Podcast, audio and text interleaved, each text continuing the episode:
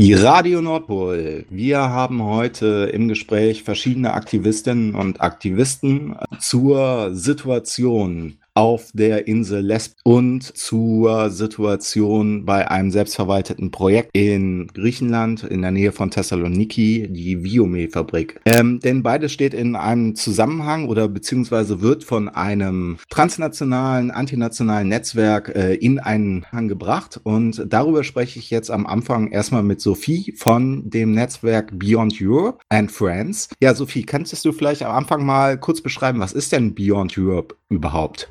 Ja, hey, genau. Beyond Europe ist ein Netzwerk aus ähm, verschiedenen Gruppen in ganz Europa, das sich vor einigen Jahren im Zuge der Krisenproteste zusammengefunden bzw. zusammengetan hat und seitdem konstant sagen, sich miteinander austauscht und äh, auch verschiedene Kampagnen und so weiter organisiert. Es ist ein Netzwerk, das mittlerweile aus ganz schön vielen verschiedenen Gruppen besteht. Aus Alpha Kappa in Griechenland, aus Plan C aus UK, aus ums ganze Deutschland, Österreich, aus Sispirossi Atakton aus Zypern, aus Kollektiva 115 aus Prag. Was kennzeichnet jetzt dieses Netzwerk von linken Gruppen vielleicht nochmal besonders aus? Also gibt es so eine gemeinsame grobe politische Verortung? Ja, also Beyond Europe ist, wie der Titel ja schon so ein bisschen verdeutlicht oder hat sich aus einer sehr starken Europa und an dem Konzept der EU gegründet und das ist auch immer noch das, was wir sehr viel tun. Das war am Anfang vielleicht ein bisschen aktionistischeres Netzwerk. Mittlerweile konzentrieren wir uns also auf der einen Seite auf so eine Art von Support untereinander, aber auch auf die Internetseite und auf unsere Facebook-Seite, weil wir da versuchen wollen, Stimmen eigentlich aus der ganzen Welt explizit aus sozialen Bewegungen zusammenzubringen, die sowohl beschreiben, beschreiben, was vor Ort passiert, aber natürlich auch unsere Perspektive auf die Welt teilen, wie du ja schon gesagt hast, die immer eine anti-autoritäre, eine antikapitalistische und auch eine antinationalistische ist. Und das ist auch, was uns eigentlich weiterhin ähm, zusammenhält und was uns, glaube ich, auch auszeichnet, weil so ein Netzwerk gibt's oder ist ziemlich einzigartig. Und ähm, wie du ja auch schon erwähnt hast, wir haben auch ziemlich viele Freundinnen und Freunde auf der ganzen Welt. Beyond Europe ist auch mehr als die Gruppen, die sozusagen offiziell dazugehören. Auch das Coronavirus spielt bei Beyond Europe, wenn man eure Facebook-Seite und Internetpräsenz verfolgt, ein momentan zentrales Thema. Und ihr ruft auf zu einer Kampagne, die lautet Fight the Dirty Conditions. Magst du vielleicht mal grob umreißen, was die Idee ist? Ja, genau. Also wir stehen schon seit ähm, längerer Zeit in Kontakt mit der ähm, selbstorganisierten, selbstverwalteten Fabrik Viome, die ja Seife produziert und ähm, denen ist vor äh, nicht allzu langer Zeit der Strom abgestellt worden. Also die befinden sich momentan in einer eher prekären Situation und können oder konnten zumindest erstmal nicht wirklich weiterarbeiten. Und auf der anderen Seite sind wir sehr involviert in, in die ganzen sozialen geflüchteten Camps, Lager, unter anderem auf Moria. Leute von uns sind gerade da und ich glaube, es ist allen klar, dass dort sehr viel Mangel herrscht, aber vor allem gerade ähm, ein Mangel auch an Hygieneprodukten. Und wir dachten ja, wir schlagen dann sozusagen zwei Fliegen mit einer Klappe und führen diese beiden Sachen zusammen und ähm, rufen eine Kampagne ins Leben, bei der wir mit, mit Hilfe von Spenden bei Viome Seife bestellen, die dann direkt nach äh, Moria transportiert wird und dort von Leuten, die vor Ort direkt an die Leute, die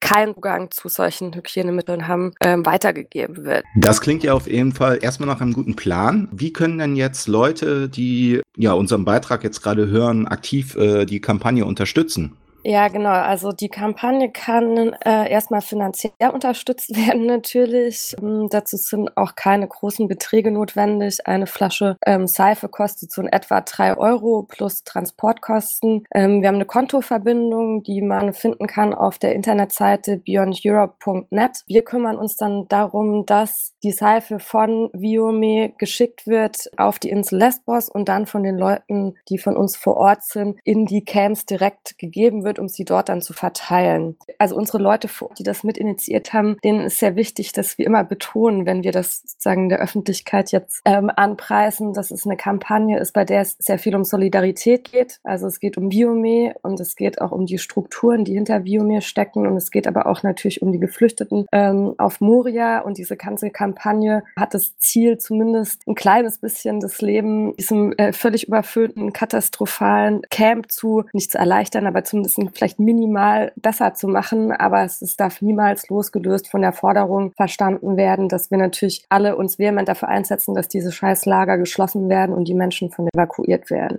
Ja, so, vielen lieben Dank, Sophie vom Beyond Europe Netzwerk and Friends. Gibt es noch etwas, was du der Zuhörerinschaft mit auf den Weg geben willst? Ja, erstmal vielen Dank für das Interview. Ja, wir freuen uns natürlich, wenn die Kampagne weitergetragen wird. Also wir sind natürlich dran, das so publik wie möglich zu machen, aber wir können alle oder wir brauchen natürlich auch noch Hilfe dabei, also bitte erzähl's weiter. Und ähm, genau, und wir glauben, es ist wichtig nochmal zu betonen, dass wir uns trotz der Einschränkungen, die uns Corona vorgibt und die uns auch vielleicht unsere normale Politik einschränkt, äh, trotzdem alle gemeinsam dafür einsetzen müssen, dass die, dass diese Lager evakuiert werden und, und dass diese Zustände dort so schnell wie möglich ein Ende finden.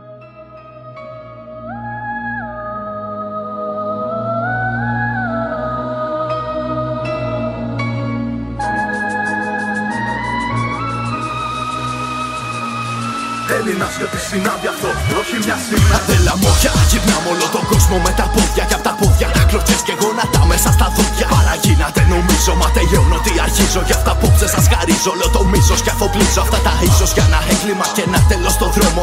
Κάθε φορά που με τραβάει συνείδηση θα χώνω Μια που ζω και το δηλώνω. Δεν θα κλέβω μόνο χρόνο Στέλνω μήνυμα από το δρόμο. Σαν Δεκέμβρη σταματώνω. Συμμορίες από κυρίες που γαμίσανε τα πάντα. Και ψάχνουν μια γωνιά της ιστορίας στη λεζάντα σε τραγικά συμβάντα. Κοιτά γεμίσατε μα πάλι τα παιδιά σας. Και τα στολίσατε στα μαύρα συμφορά σας. Φορό τιμή για κάθε αγκάθι που φυτρώνει Και η πιο μικρή οθόνη δεν πληγώνει, σε σκοτώνει. Σε μια Ελλάδα που στα αστεία κλείνει πόρτες στα σχολεία. Μα πουλάει τα παιδιά της με σε μια φωτογραφία. Τι ηρωνία, συγγελιστία Και τα κοράκια να αναμένουν στη γωνία. Γι' αυτό σου λέω είμαστε μόνοι, πίστεψε το. Και ότι μας στέρισαν στολίσανε στο πέτο. Άλλη μια νύχτα έβγαλε ψυχρά του Σεπτέμβρη. Μα όλα τριγύρω μου θυμίζουνε Δεκέμβρη. Γι' αυτό άκου καλά, δεν θα το πω άλλη φορά. Ό,τι αφήνει σε αφήνει, γι' αυτό κράταμε σφιχτά. Τα καλά παιδιά τα τρώω, ιστορία σας θυμάμαι. Εμείς φωτιά χώμα πέτρες στο δίκιο κι ό,τι σπάμε Κι όσο πιο πολύ πονάμε, τόσο μίσο θα πετάμε. Σ' πίσω μας κρατάνε και μπροστά ποτέ δεν πάμε. Σε μια κοινωνία θύμα και σφαλιάρα Που σιγοψύνει το μυαλό κάθε παπάρα. Μπορείς να ζεις κι ας έχεις φύγει μέσα στίχους χρόνια. Τι να σε πούν οι μαχαιριές και τα σκυφτά κοθόνια. Άλλοι λεπίδε κι άλλοι ελπίδε μια σακούλα. Μπορείς να τραγουδάς κομμά και με κλειστό το στόμα. Πόσο κοστίζει η ελευθερία πια σε αυτό το κόμμα Πιάνω μικρόφωνο και φτύνω πω τα ξέρει πρώτα από αλήθειες είμαστε τα Herzlich willkommen bei Radio Nordpol. Wir sind heute im Gespräch mit zwei Aktivisten von URA Dresden, die auf Lesbos sind. Vielleicht zu Beginn, äh, könntet ihr euch kurz vorstellen und erzählen seit wann und wieso ihr auf Lesbos seid? Ja, hallo, ähm, wir sind Sven und Toni von der undogmatischen radikalen Antifa aus Dresden. Wir sind seit circa vier Wochen hier auf äh, Lesbos, weil wir schon vorher davon gehört haben, über die Zustände hier, den, das Erstarken rechter Kräfte und natürlich auch die schrecklichen Situationen in den Lagern. Wir wollten hierher kommen, um Infos zu sammeln und gemeinsam mit den Locals uns auch auszutauschen. Wir kommen ja aus Dresden und waren in den letzten Jahren sehr viel mit großen rassistischen Mobilisierungen beschäftigt. Wir wollten einfach gucken, was gibt's für Parallelen, was haben die Leute hier für eine Analyse und welche Strategien können wir vielleicht auch zusammen entwickeln, um denen etwas entgegenzusetzen. In Europa herrschen Ausgangssperren und Kontaktverbote zur Vermeidung von weiteren Ansteckungen mit dem Coronavirus. Ähm, wie sieht die Lage auf Lesbos aus, wo mehr als 20.000 Menschen in dem Camp Moria teils gezwungen sind, in Zelten zu leben? Also die Situation im Camp Moria oder im Elendslager Moria oder besser in der Hölle von Moria, wie das auch die Geflüchteten hier nennen, die dort leben müssen, ist nach wie vor katastrophal. Nach wie vor keine ordentliche medizinische Versorgung, es gibt haufenweise Vorerkrankungen, äh, die jetzt im Fall von Corona eine Rolle spielen, wie eben Bronchitis, Asthma, Herz-Kreislauf-Störungen. Die Leute haben generell ein sehr schwaches Immunsystem, weil sie eben nicht genügend Nahrungsmittel bekommen. Wasser ist äh, streng rationiert, also man bekommt acht Liter Wasser, das heißt sechs anderthalb Liter Flaschen Wasser werden maximal pro Tag ausgegeben. Das heißt, wenn eine Familie zehnköpfig ist, bekommst du trotzdem nur sechs Flaschen Wasser. Es ist immer noch eine Krätze-Epidemie in dem Camp, die nicht behandelt werden kann ordentlich, weil es einfach an äh, Ärztinnen und an ähm, Medikamenten fehlt. 5000 Leute in dem Camp allein haben gar keinen Zugang zu Wasser, gar keinen Zugang zu Strom, gar keinen Zugang zu sanitären Einrichtungen. Also und wenn Leute Zugang zu diesen sanitären Einrichtungen haben, dann sind sie vielfach überbelegt. Das betrifft die Duschen, das betrifft die Klos, es betrifft die Wasserhähne. Also es ist wirklich eine komplette Katastrophe. Die Leute hocken dort dicht auf dicht beieinander in selbstgezimmerten Verhauen, muss man sagen. Die sind aus Holzresten, Paletten und Planen zusammengezimmert. Dort ist eine Abstandsregelung überhaupt nicht einzuhalten. Also es ist halt einfach ein Witz. Man kann da zwar aufklären, was die Regierung viel zu spät gemacht hat, was eher so NGOs und äh, selbstorganisierte Geflüchteten-Orgas ähm, gemacht haben, aber es bleibt in unseren Augen eine Verzweiflungstat, weil eben genau durch diese hygienischen generellen Bedingungen und durch die medizinische Nichtversorgung oder Kaumversorgung plus den, die räumliche Beschaffenheit eben dieses Aufeinanderhocken, dieses Enge, ist es gar nicht möglich, da irgendeine ordentliche Form von Prävention reinzubekommen. Die Situation für Lesbos im Allgemeinen ist natürlich auch dadurch angespannt, weil die griechische Regierung, aber auch die Europäische Union sehenden Auges hier eigentlich auf einen Corona-Hotspot zusteuert. Wenn das Virus hier ausbricht und äh, das wird sich im Camp dann relativ schnell auch verbreiten können und ungebremst verbreiten können, weil eben Leute viele Vorerkrankungen haben und damit eigentlich auch in diese Hochrisikogruppen zählen, dann ist das Gesundheitssystem hier relativ schnell überfordert. Mytilini, die, die größte Stadt von Lesbos, die hat ein Krankenhaus mit vier Intensivbetten und einer Isolierstation, so wie uns das bekannt ist, und die kommen relativ schnell an ihre Kapazitäten. Also alles in allem eine katastrophale Situation. Es ist aber auch alles schon in den Medien tausendfach gesagt worden, beschrieben worden. Tausende Videos, Interviews, Fotos, eigentlich ist alles bekannt, nur macht niemand etwas. Und auch weder die EU noch die griechische Regierung. Das ist äh, gerade eine ziemlich, äh, ja, katastrophale Situation und es handelt einfach niemand. Ja, ansonsten muss man sagen, die Situation und die Bedrohung durch Faschisten ist jetzt in letzter Zeit äh, natürlich zurückgegangen durch den Lockdown, ne? weil sich kaum noch Leute allgemein auf den Straßen befinden können, aber auch die Leute aus dem Camp halt äh, weniger rauskommen. Genau. Und das ist ja, wie gesagt, jetzt alles ein bisschen runtergekocht hier was die Situation einerseits entspannt, aber das ist, fühlt sich halt auch gerade so ein bisschen an wie die Ruhe vor dem Sturm und man weiß nicht, was als nächstes folgt. Ja, man muss vielleicht dann auch sehen, also es gibt keine Testmöglichkeiten, das heißt, man weiß noch gar nicht, ob Corona in diesem Camp äh, in Moria ausgebrochen ist, ne? Und man muss dann auch schauen, was passiert, wenn es dort tatsächlich diese ersten gehäuften Todesfälle geben sollte. Die Leute wollen ja aus diesem Camp raus und da ist quasi eigentlich schon so vorprogrammiert, dass es dort eine Eskalation geben wird, weil jeder normale Mensch versucht ja um sein Leben irgendwie irgendwie zu kämpfen. Und in so einer Zwangslage werden die Leute sich, kann ich mir nicht vorstellen, dass die sich so einsperren lassen, weil das ist ja nochmal eine ganz andere Größe als alle anderen Lager in Griechenland. Wie reagiert äh, die griechische Regierung und die Europäische Union auf die Ansteckungsgefahr in den Lagern? Und welche Auswirkungen haben die Ausgangsbeschränkungen auf Lesbos für die Menschen im Lager dort? Also, wir sehen hier nicht wirklich, dass es lösungsorientierte Ansätze gibt, weder seitens der griechischen Regierung noch seitens der EU. Schon alleine die Tatsache, dass Moria jetzt nicht erst seit einer Woche, einem Monat oder einem Jahr existiert und die Infrastruktur trotzdem völlig überfordert ist in diesem Camp, zeigt ja einfach, dass hier wenig dran getan wird, um die Situation der Leute zu verbessern. Also auch EU-Gelder, die hierher fließen, eher in Frontex gesteckt werden, als die Situation der Leute zu verbessern. Die EU weiß genau um die Gefahr und die missliche Lage. Ne? Ihr seht alle, was in den Nachrichten kommt. Es wird darüber berichtet. Und diese Koalition der Willigen, die schon vor einem Monat beschlossen hat, 1600 Kids EU-weit aufzunehmen, da merkt man einfach, da ist jetzt überhaupt nichts vorwärts gegangen. Deutschland hat jetzt immerhin gesagt, 500 wahrscheinlich zu nehmen, nach langen Zedern, nach viel Diskussion und auch äh, Widerspruch aus der CDU heraus, hat sich das auf diese wirklich lächerliche Zahl begeben, weil es wird einfach äh, nichts ändern. Älteren Leute zum Beispiel, die wirklich wirklich sehr bedroht sind durch die Corona-Krise, über die wird halt gar nicht gesprochen zum Beispiel. Ja, und bisher ist es ja auch nur, sind ja auch nur diese 50 Kinder, womit sich Deutschland jetzt gestern gerühmt hat, die sie da holen wollen. Also die 500 wurden heute mal verlautbart, ob das passiert. Also wie gesagt, ich glaube, wir glauben erst hier irgendwas, wenn wirklich was passiert. Ansonsten ist das alles nur Phrasengedresche und irgendwie sind das leere Worte. Mehr ist das halt nicht. Vielleicht ist es sinnvoll, nochmal auf die Corona-Fälle einzugehen, die es schon gibt in, in geflüchteten Camps, in Lagern. Das ist einmal in Rizona, da sind mindestens 23 Fälle,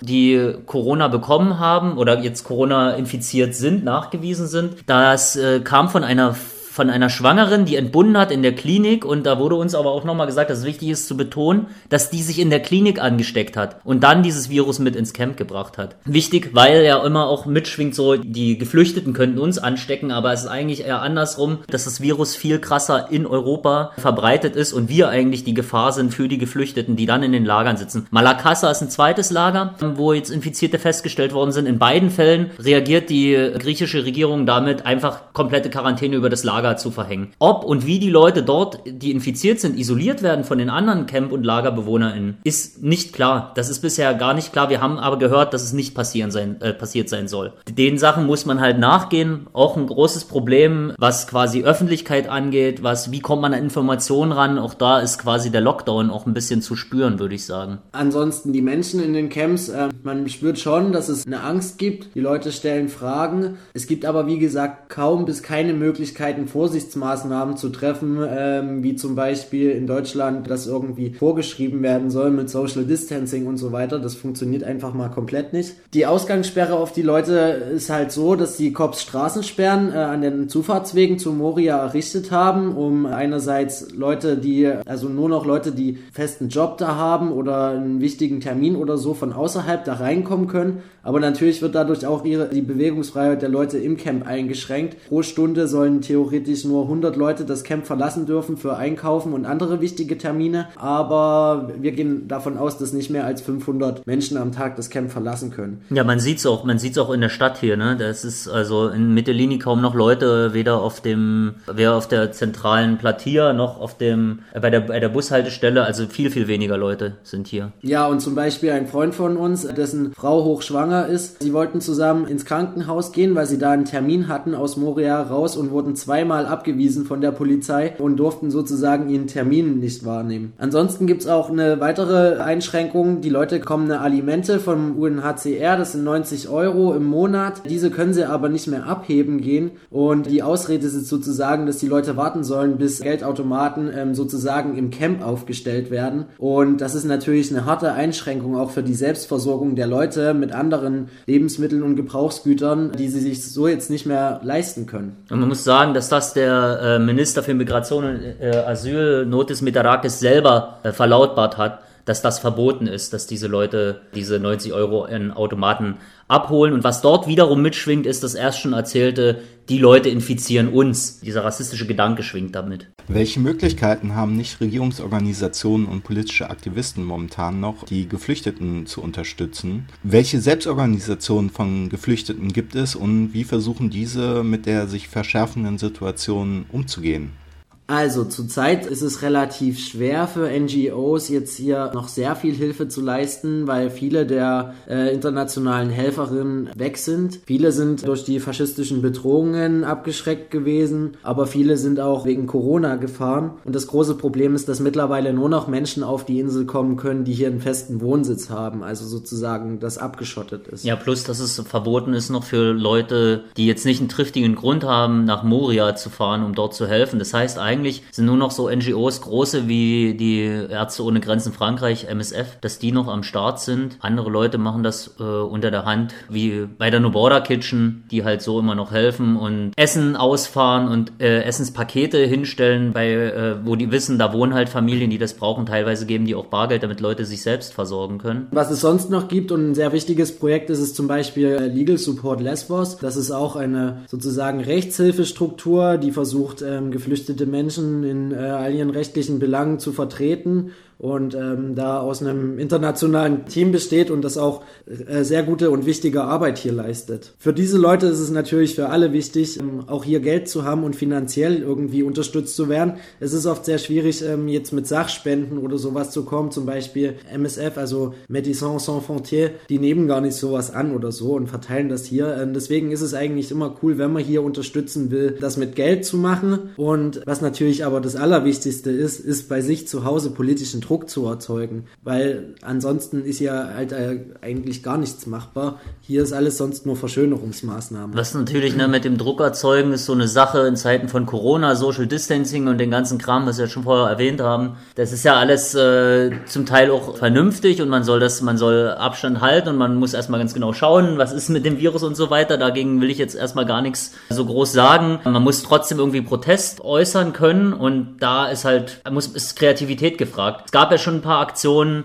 wo Leute mit Sicherheitsabstand und Mundschutz trotzdem ihren Protest in die Öffentlichkeit getragen haben, obwohl das ja in Deutschland zumindest verboten ist, Protest zu äußern, also sich zu versammeln. Das Versammlungsrecht ist massiv eingeschränkt. Da gab es Versuche von Fahrraddemos, Autokorsos waren Ideen. Es gibt äh, Sachen, dass man Banner zumindest aus den, aus den Fenstern hängt. Es gibt immer wieder, ja, so kreative Aktionen. Die Seebrücken hatten was gemacht mit Wir hinterlassen Spuren und so weiter. Da kann man schon irgendwie Mittel und Wege äh, versuchen zu finden, um wenigstens so minimal den Druck aufzubauen. Ja, und für die Spenden, wir würden euch dann einfach hier noch eine Liste einfach da lassen. Die könnt ihr ja vielleicht, wenn ihr den, den Beitrag irgendwo postet, einfach mit, mit dran knallen und dann können die Leute sich da was aussuchen. Das sind alles irgendwie wie No Border Kitchen, Legal Support, Lesvos. Und dann haben wir noch das Pickbar. Alles, wo wir, wo wir persönlich Kontakte hin haben. Ihr unterstützt ebenfalls die Kampagne Fight the Dirty Conditions. Ähm, welche Bedeutung hat momentan auch die Seife für die Geflüchteten in Moria?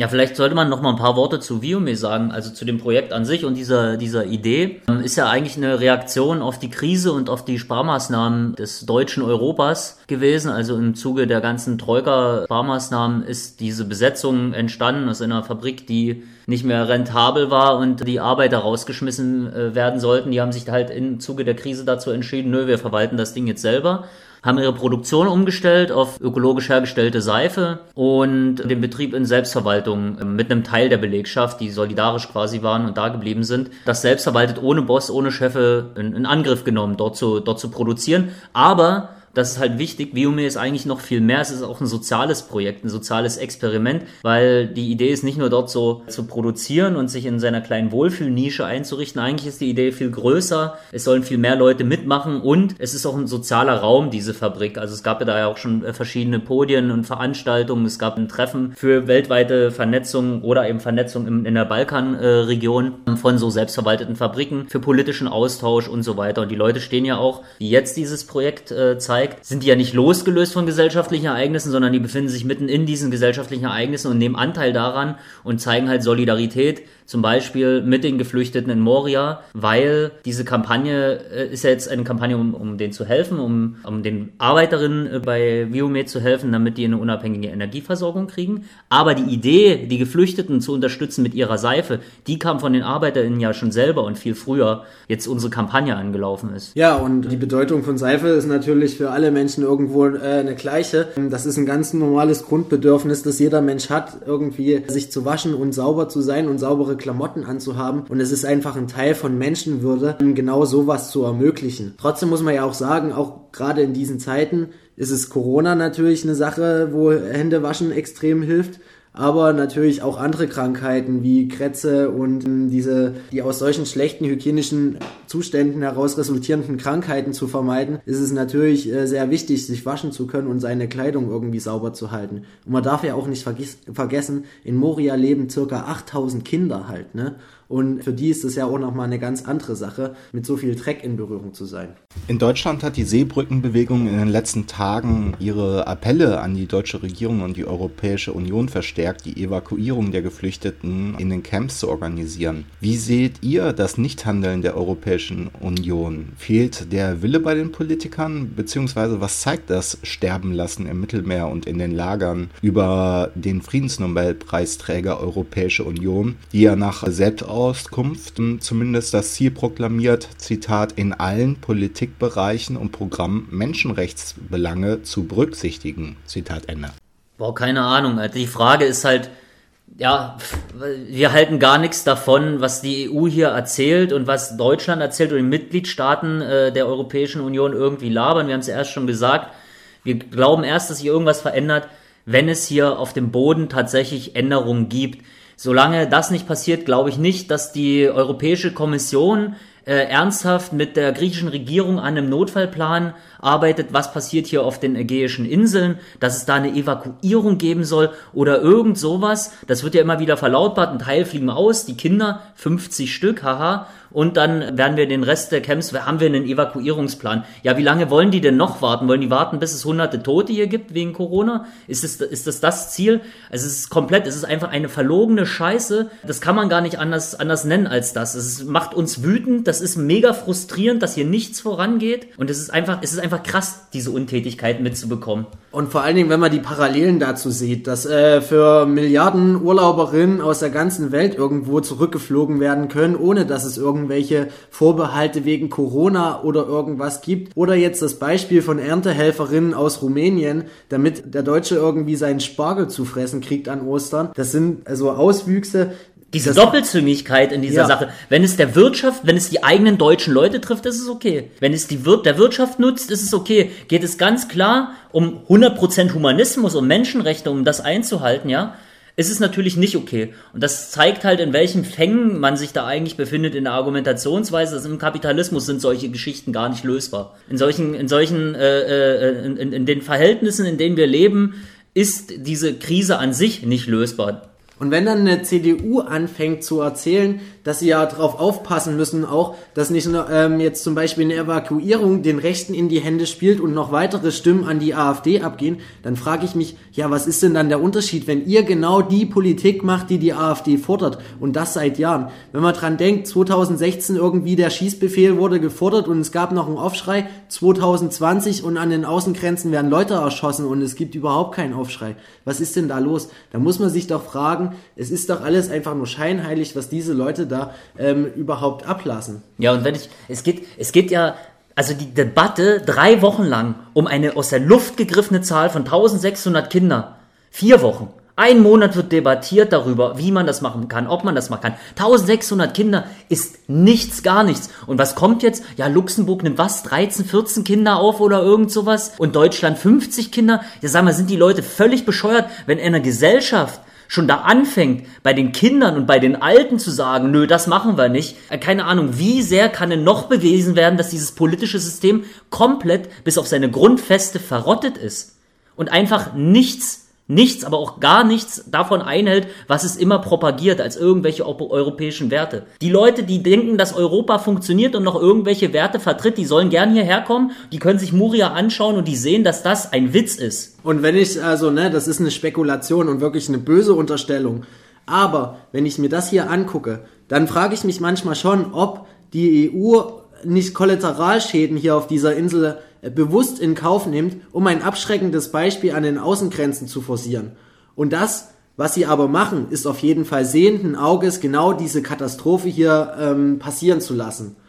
Und auch wenn wir uns den äh, Aufruf des Innenministeriums an die Seenotrettung und an Seenotrettungs-NGOs angucken, dass sie ihre Seenotrettung im Mittelmeer einstellen sollen und die Leute einfach ersaufen lassen sollen. Was soll, was soll denn da anderes noch einfallen? Das ist blanker Zynismus. Das ist blanker Zynismus. Wie könnte eurer Ansicht nach eine antinationale bzw. transnationale Solidarität mit den Menschen in Moria aufgebaut werden? Und was sollte eine radikale Linke in den kommenden Tagen und Wochen weiter in ihren politischen Debatten und in ihrer Praxis fokussieren? Ja, was kann man machen? Wie kann man sich organisieren mit den Leuten hier vor Ort? Es ist A, mega schwierig und das haben die Erfahrungen der letzten fünf Jahre seit der sogenannten Flüchtlingskrise gezeigt. Leute leben hier im Transit, die wollen hier weg. Und eine dauerhafte Organisierung mit Leuten, die von A nach B wollen, ist sehr, sehr schwierig umzusetzen. Im Sinne von, wir machen hier unsere emanzipatorische Welt. Und dazu muss man sehen, dass dieses Camp ja die Hölle ist. Es ist ja nichts, wo irgendwie Emanzipation entstehen kann. Deswegen Forderung grundsätzlich Nummer eins, die Camps alle, restlos alle zu evakuieren und die Leute dezentral auf Europa zu verteilen. Und zwar vor allen Dingen in den reichen Staaten im Norden. Dass nicht wieder die Peripherien von Europa unter diesem Druck leiden müssen, sondern dass eben die reichen Staaten auch ihren Teil dazu beitragen. Das ist eine ganz realistische und umsetzbare Forderung. Es fehlt allein der politische Wille. Ja, und was man da halt sehen muss, vor allen Dingen ist es deswegen wichtig, in Deutschland halt Druck aufzubauen und in allen anderen Ländern genau dahingehend. Hier geht es jetzt nicht um irgendwelche Maximalforderungen oder irgendwas. Hier geht es um irgendwie eine schlichte und einfache, ganz normale Verteidigung von Menschenrechten. Und da finde ich, äh, ist es auch nicht an der Zeit, irgendwie sein linkes äh, Szene-Distinktionsbedürfnis ausleben zu müssen, sondern da muss man versuchen, äh, breite Bündnisse zu schmieden. Genau das ist nämlich auch eine Chance in sowas drin. Breite Bündnisse mit einer Zivilgesellschaft aufzubauen über so ein äh, grundsätzliches und einfaches Thema wie Humanismus. Und da liegt ja auch auf jeden Fall eine Chance drin, was zu äh, beweisen, was zu gewinnen und äh, auch zu zeigen, wie wie falsch das kapitalistische System uns denken lässt und werden lässt und wie falsch irgendwie gerade diese Staaten damit umgehen. Und da gibt es irgendwo zwei Wege, die man argumentieren muss. Genau das gerade angesprochene, was Menschenrechte angeht und aber auch das gerade alles bestimmende Thema, nämlich die Sicherheit vor Corona. Und das muss man einfach genauso sagen, ob das die Lager hier sind, ob das die Lager in Deutschland sind, wo es auch schon zu Aufständen kam, die massiv von der Polizei unterdrückt wurden. Das sind einfach Situationen, das sind Zustände, die in einer Gesellschaft massiv gefährlich sind, gerade im Hinblick auf solche Pandemien. Und ich glaube, diese Chance, ähm, dass Leute erkennen, dass Humanismus nicht umsetzbar ist im Kapitalismus, das ist ja eigentlich auch ein ganz klassischer Ansatz äh, von Marx schon kommt, dass äh, die humanistische Revolution äh, in Frankreich niemals umgesetzt werden konnte, weil ihr eben keine kommunistische Revolution gefolgt ist. Ich glaube, dieser Grundgedanke oder diese, dieses Empfinden, was die Leute jetzt haben, die sich Humanisten nennen, hier enttäuscht zu werden und zu sehen, ach krass, obwohl es so klar auf der Hand liegt, handelt Europa nicht und handeln die Mitgliedstaaten nicht und helfen diesen Leuten nicht auch das ist eine Chance, hier einzugreifen und zu sagen, okay, grundlegend, wenn wir jetzt mal auf eine Metaebene gehen, grundlegend müssen wir was an diesem System ändern. Weil gerade in dieser Zeit, und dann kann man den, äh, auch den Bogen schlagen zu der Corona-Krise, wird so deutlich, was der Kapitalismus für Verheerung anrichtet. Das fängt bei den Waffenexporten an. Ich meine, warum flüchten, flüchten denn die Leute? Mit welchen Waffen wird dort gekämpft und wessen Interessen werden in diesen Ländern im Nahen Osten oder in Vorderasien vertreten? Warum werden dort Kriege geführt? So, diese Fragen, die kommen sofort hoch, aber eben genauso, warum ist dieses System auf einmal am Zusammenbrechen, wenn es um medizinische Versorgung geht? Warum trifft es Länder in der Peripherie wie Italien oder Spanien? Das sind alles Fragen, die kommen natürlich hoch. Oder warum, warum, selbst in Deutschland, im reichen Land wie Deutschland, ist es ja der Neoliberale eigentlich eigentlich äh, Musterschüler, so ein Vorzeigekind für neoliberale Reformen mit der Agenda 2010 und die ganze Privatisierung, die auch den Gesundheitssektor betrifft. Das bricht alles gerade auf. Und dort muss eine linke Erzählweise, glaube ich, ran, eine linksradikale Erzählweise, die wirklich an die Wurzeln geht. Aber um das Problem hier jetzt sofort zu lösen, wie gesagt, erst allererste Forderung, Camps evakuieren, weil hier geht es tatsächlich gerade massiv und akut um Menschenleben und darum, diese Menschenleben zu retten. Und das muss uns bewusst sein. Da hilft uns jetzt kein großes Schwadronieren und kein großes Gerede, glaube ich. Hier muss die konkrete Aktion folgen. Ja, vielen Dank an Sven und Toni von der undogmatischen radikalen Antifa Dresden.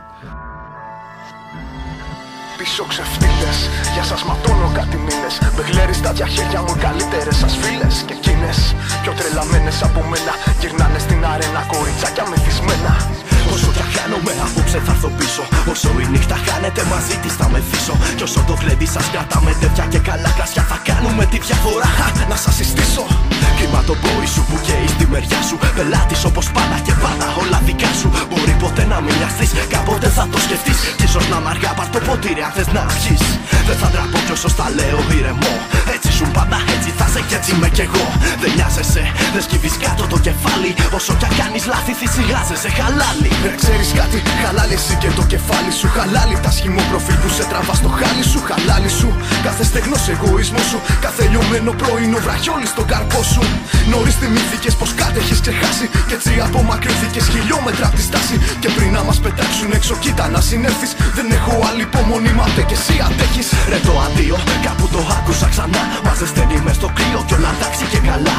Χαλάλι λοιπόν όλα όσα είπα μεθυσμένα. Χαλάλι όλη η στοιχή μου κι όλα τα εμπνευσμένα. Χαλάλι όσα χαμένα βρήκαν δρόμο εδώ στην άκρη. Κι όλα τα βλαμμένα που ζητούσαν απλά χαρτί Καμένο χαρτί κι εγώ πιο χαλιά την αυγή. Να ψάχνω ανανέωση ή μια καινούργια γη. Γι' αυτό λοιπόν αν δεν μ' αντέχεις. Κακέ αυτέ μου οι δυο μας περπάτα και μην τρέχεις. Δεν έχεις τίποτα να φοβηθείς Εάν τουλάχιστον με σεβαστείς δεν θα αρνηθείς. Όσα χαμένα και γραμμένα μείναν αφοσιωμένα σε μια πένα δίχως αίμα ψέμα Κι όλα συστημένα. Χαραγμένα σε ένα βλέμμα Απ' τα πρώτα ίσως και τέρμα. Ήταν το τελευταίο γεύμα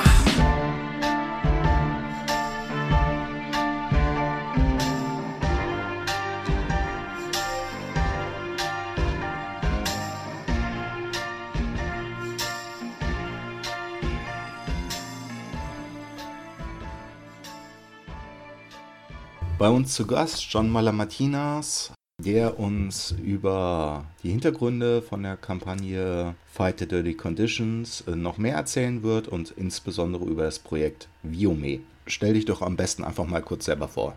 Ja, hallo Radio Nordpol. Mein Name ist John Malamatinas. Ich bin freier Journalist aus äh, Berlin, Thessaloniki und Brüssel. Und ich beschäftige mich äh, seit Jahren mit der Krise in Griechenland, den sozialen Auswirkungen und den Prozessen der Selbstorganisierung, die damit zusammenhängen. Vielleicht kannst du uns erstmal erzählen, was Viome überhaupt für ein Projekt ist und wie kommt es dazu, dass das Projekt jetzt die Geflüchteten in Moria unterstützen möchte? Biome ist äh, heute eine besetzte Fabrik in der nordgriechischen Stadt Thessaloniki, die ökologische Reinigungsmittel herstellt. Wie kam es dazu, dass diese Fabrik besetzt wurde? Biome selbst also Biomechaniki Metaleftiki heißt das auf Griechisch ausgesprochen, wurde 1982 als eine von drei Tochterfirmen der Unternehmensgruppe Philkerem Johnson gegründet, einer griechischen Firma, die äh, Baumaterialien herstellt und Biome selbst hat chemische Baumaterialien hergestellt und lieferte sie nach ganz Griechenland und auch in den Balkan hinein und äh, gehörte bis äh, Anfang der sogenannten Griechenland-Krise zu den 20 erfolgreichsten Unternehmen Nordgriechenlands. Es war so, dass mit Beginn der griechischen Krise, ihr erinnert euch, 2010 im April hat äh, der Ex-Ex-Ex-Ex-Premierminister Griechenlands Georgios Papandreou gekündigt, dass Griechenland es nicht mehr alleine schaffen wird, äh, die Schulden zu begleichen und äh, auf die Hilfe der internationalen Partner angewiesen ist. Und äh, dann gab es natürlich rasante Entwicklungen in Griechenland. Unter anderem hat auch die Firma Konkurs angemeldet. Ja, dann haben die Arbeiter sich überlegt, äh, wie machen wir eigentlich weiter? Wir haben eigentlich keine Chance, äh, in dem belasteten Arbeitsmarkt in Griechenland einen Job zu finden. Und sie haben sich dann überlegt, irgendwie wollen wir zusammen weitermachen, weiterarbeiten, zusammen weiter produzieren. Und deswegen haben sie dann in einer Vollversammlung mit 97 Prozent der Stimmen äh, beschlossen, die Produktion selbstverwaltet weiterzuführen und die Fabrik zu besetzen. Es war dann so, dass sie am Anfang 2013, noch äh, im Februar 2013, als die Fabrik wieder eröffnet wurde, die alten Produkte, die im Lager waren, wieder verkaufen wollten, um Startkapital zu sammeln. Die haben aber schnell erkannt, dass das kein äh, Überlebensmodus ist, sondern dass sie die Produktion umstellen müssen und äh, mit Hilfe von Solidaritätsnetzwerken dann auf umweltfreundliche Reinigungsmittel umgestellt die Produktion und äh, damit auch angefangen im April 2013. Und das Projekt äh, läuft seitdem zu tun. Einerseits gibt es die Gefahr der Zwangsversteigerung, weil es noch alte Gläubiger ihr Geld zurückhaben wollen von der Firma und dass natürlich auch der Staat mit ein Wörtchen zu reden hat bei der Besetzung,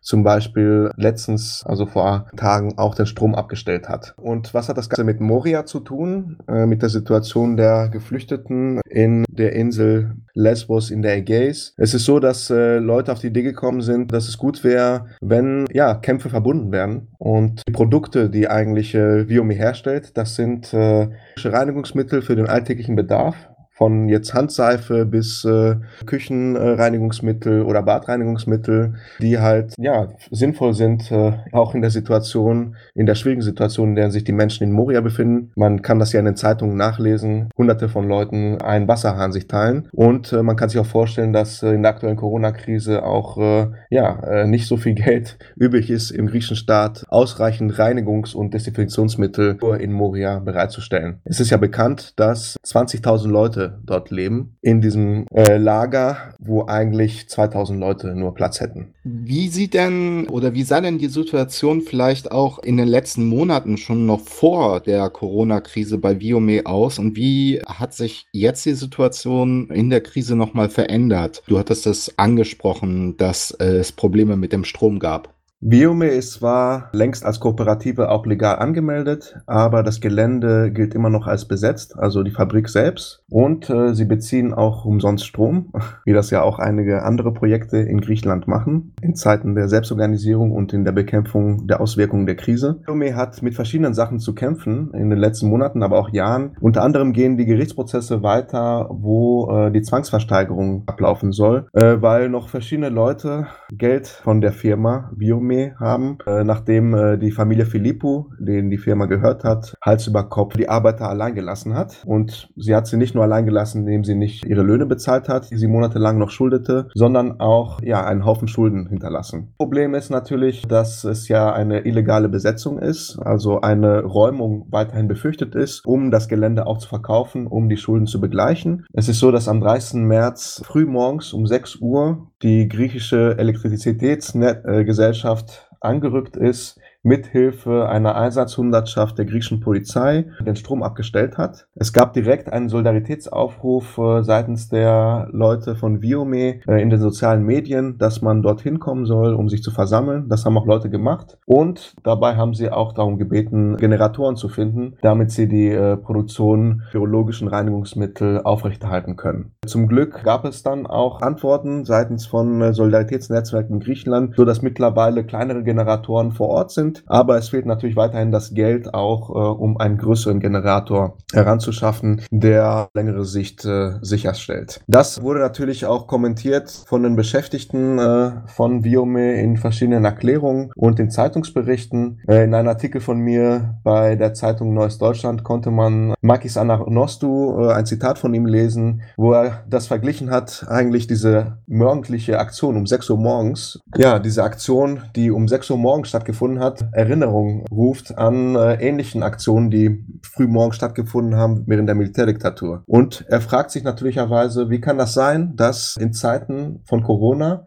in Zeiten, wo eigentlich so Seifenproduktion systemrelevant ist, wie man in Deutschland sagt, also elementare Infrastruktur für die Gesellschaft ist, dass solche Aktionen erfolgen, die das gesellschaftliche Netz stören. Äh, du hattest es angesprochen. Es gibt einige Solidaritätsnetzwerke in Griechenland. Ähm, die Ideen von Selbstverwaltung, zumindest soweit ich es mitbekommen habe, ist, sind ja auch rund um die Krise, damals die Finanz- und Wirtschaftskrise 2008 von ziemlicher Bedeutung gewesen. Vielleicht könntest du noch mal schildern, gerade in den Bereichen auch äh, von Gesundheit, aber auch in der mh, geflüchteten Frage, welche Erfahrungen vielleicht in der Vergangenheit gemacht wurden und inwiefern diese ähm, Versuche von Selbstorganisierung und Selbstverwaltung auch momentan wieder in der Corona-Krise aufgegriffen und praktiziert werden. Mit Beginn der Staatsverschuldungskrise im April 2010 in Griechenland gab es nicht nur Massenproteste in Athen und in verschiedenen Städten in Griechenland und äh, kontinuierliche Streiks in verschiedenen Betrieben und Sektoren, sondern es gab auch eine Welle der Selbstorganisierung, die begonnen hat. Interessante Ausmaße, so dass es auch äh, verschiedene Schätzungen gibt, dass schon bis zu 100, 200.000 Leute äh, mit in diesen Strukturen involviert waren in Griechenland. Es war eine Phase, wo sich äh,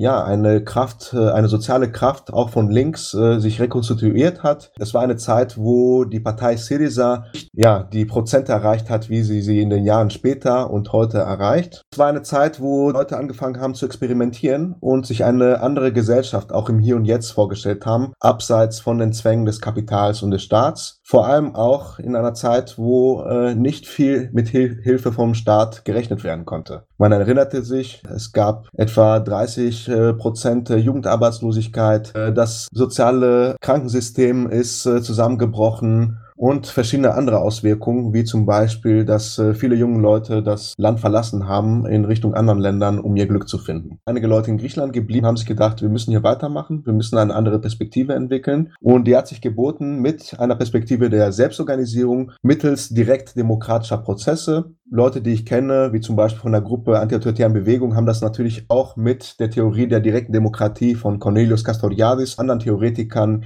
wie von Kropotkin, ne? da geht's ja um gegenseitige Hilfe, Mutual Aid, Solidarität und so weiter verbunden und haben kräftig soziale Zentren und soziale Projekte gegründet, wo solche so Selbstorganisierungsprozesse koordiniert worden sind. Natürlich die sozialen Arztkliniken, die gegründet worden sind von äh, Ärztinnen, die in Krankenhäusern gearbeitet haben, die aber gemerkt haben, dass das staatliche System auseinandergefallen ist und verschiedenen Leuten, die nicht versichert sind, prekär beschäftigt sind, arbeitslos sind oder halt keine griechische Papiere haben, nicht helfen können. Und deswegen äh, in mehreren Städten eine soziale Arztpraxis errichtet, wo äh, sogar nicht nur jetzt, sag ich mal, Allgemeinmedizin betrieben worden ist, sondern sogar auch wie zum Beispiel Zahnarztmedizin. Interessant ist auch, dass diese ganze Selbstorganisierung natürlich auch mit Problemen konfrontiert war und heute nicht mehr so existent ist wie in diesen Jahren zuvor. Zwei Gründe. Einerseits natürlich auch eine Repression seitens des Griechenstaates, die einige dieser Projekte, die zum Teil besetzt waren, illegalisiert hat. Zweitens auch es ein Glaube gab dann in den Erfolg der Linkspartei Syriza, dass sie natürlich der lang erwartete Messias sind, die einige Probleme in Griechenland lösen werden. Das hat natürlich, wie wir gesehen haben, nicht so geklappt. Im Moment haben wir ja eine rechtskonservative Regierung in Griechenland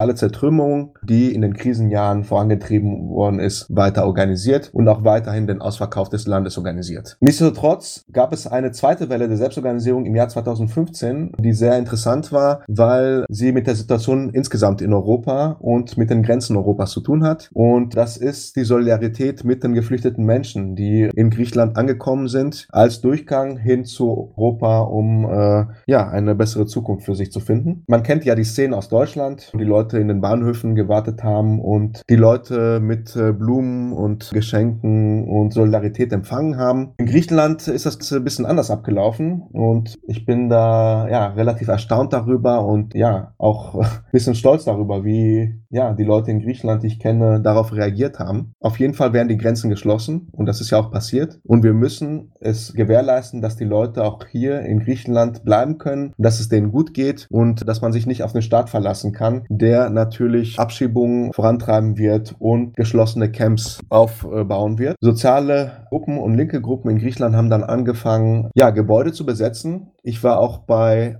einer der ersten Besetzungen in Athen dabei. Da geht es um ein Objekt, äh, ein staatliches Objekt in äh, dem Stadtteil Exarchia, das bekannte widerständige linke Viertel inmitten von, äh, von Athen. Und dort äh, haben wir dann damals eines August oder Septembertages, wenn ich mich recht erinnere, dieses äh, Objekt besetzt und es dann möglich gemacht, dass hunderte von Leute dort ja, leben konnten, selbst organisiert, dann auch Essen organisiert werden konnte, wo die Leute unter sich zusammen mit äh, griechischen Solidarisierenden ja, sich um verschiedene Fragen gekümmert haben, wie die Sauberkeit des Ortes, aber auch um die demokratischen Prozesse da drin. Und das Ganze hat dann zu einer Welle geführt. Man kennt ja das besetzte Hotel auch, äh, City Hotel Pla äh, Plaza, was auch im Zentrum Athens ist, aber das Ganze gab es äh, nicht nur in Athen, sondern auch in anderen Städten so die Chance, äh, ja, wirklich, ja, dort in Griechenland unter guten Bedingungen zu leben. Etwas, was nicht selbstverständlich ist, äh, wenn man sich die Situation jetzt anschaut, wo auch die griechische Regierung, diese rechtskonservative Regierung, auch Projekte von Geflüchteten im letzten Jahr geräumt hat. Ja, du hast gerade geschildert, es gibt äh, viel Erfahrung im Hinblick auf Selbstorganisierung, Selbstverwaltungsprojekte. Äh, jetzt die Kampagne Fighting the Dirty Conditions äh, nimmt ja Bezug auf einmal die Geflüchteten in Moria und einmal auf das dargestellte selbstorganisierte Projekt Viome. Welche Bedeutung, glaubst du, haben so gegenseitige Bezugnahmen gerade in dieser Corona-Krise? Ja, diese Bezugnahmen, die gab es ja schon nicht nur während der Corona-Krise, sondern auch während äh, der ersten äh, Krisenphase in Griechenland. Also es war den Leuten immer wichtig, in Griechenland verschiedene Projekte zu verbinden. Also ne, erwähnt sei zum Beispiel der Kampf gegen die Goldminen in Nordgriechenland, der ja jahrelang stattgefunden hat, wo äh, es Verbindungen gab zu den Selbstorganisierungsprozessen in Thessaloniki, auch zu den sozialen Zentren, die unter anderem auch Märkte ohne Zwischenhändler beherbergt haben, wo auch wiederum ein bisschen, es gab nicht nur eine Vision, einzelne Inseln aufzubauen, fern äh, vom Kapital, sondern ja, die Idee dahinter, die Vision dahinter ist wirklich, ja, eine Alternative aufzubauen im Hier und Jetzt, die es auch äh, mit äh, staatlichen Strukturen aufnehmen kann. Jetzt in der Corona-Krise ist natürlich sehr wichtig, in einer Zeit, wo Griechenland gerade aus einer krassen sozialen Depression Depression kommt, die immer weitergeht, ne? die soziale Zertrümmerung, der Ausverkauf des Landes, die Arbeitslosigkeit und so weiter, die geht immer weiter. Was den Leuten bleibt, sind natürlich kleine Funken von Hoffnung, die sich jetzt auch immer wieder reproduzieren. Und deswegen ist diese Verbindung von Kämpfen enorm wichtig. Und was noch weiter wichtig ist für den Leuten in Griechenland, immer schon gewesen, ist internationale Solidarität. Es ist wichtig, dass äh, ja, weiterhin in Deutschland die Leute die Prozesse in Griechenland genau beobachten und nicht denken, dass die Leute es hingeschmissen haben, nur weil es eine linke Regierung war, die gescheitert ist äh, oder weil jetzt äh, die Repression der rechtskonservativen Regierung das Sagen hat, sondern nein, genau jetzt gilt es zu sagen, man muss diese Projekte, die übrig geblieben sind, unterstützen und äh, aufzeigen, dass äh, was anderes möglich ist und davon auch äh, lernen für hier in Deutschland. Vielen herzlichen Dank an John Malamartinas, freien Autor und Griechenland-Experte für soziale Bewegungen. John, hast du noch eine Botschaft oder letzte Worte, die wir vielleicht noch dringend an die Zuhörerschaft nach draußen senden sollten? Spendet Geld für soziale Projekte in Griechenland. Ich weiß, in Deutschland haben wir auch eine schwierige Zeit jetzt durch die Corona-Krise, wo verschiedene Leute ihre Jobs verlieren und so weiter. Aber immer noch gibt es hier im Land genug Geld und auch bestimmt in dem einen oder anderen Bankkonto. Insofern, egal ob ihr jetzt diese Kampagne zu Biomi und Mori unterstützt oder eine andere, einfach vielen Dank.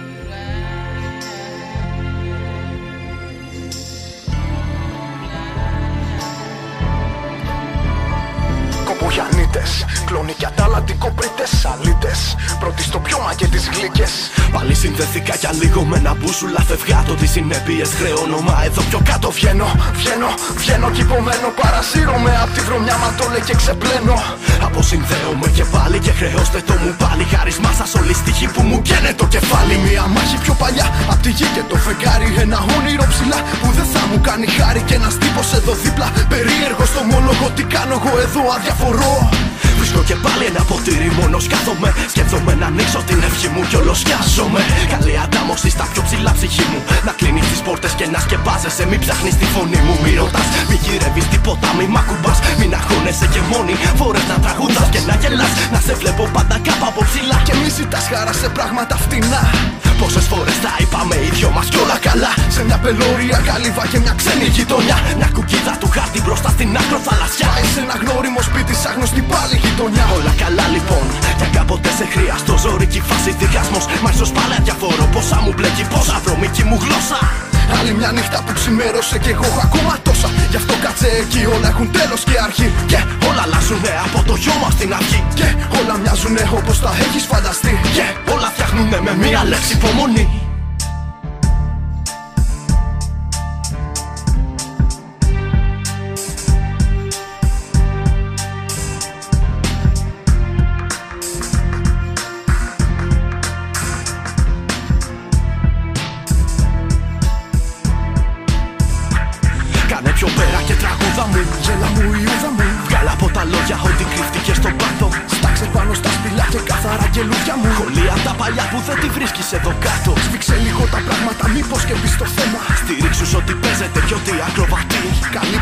Προσπάθεια μα τελικά όλα χαμένα Μια μόνιμη διαπίστωση σε ένα λευκό χαρτί. Κάνε πιο πέρα και τραγούδα μου Γέλα μου η ούδα μου. Βγάλα από τα λόγια ό,τι κρύφτηκες στον πάτο.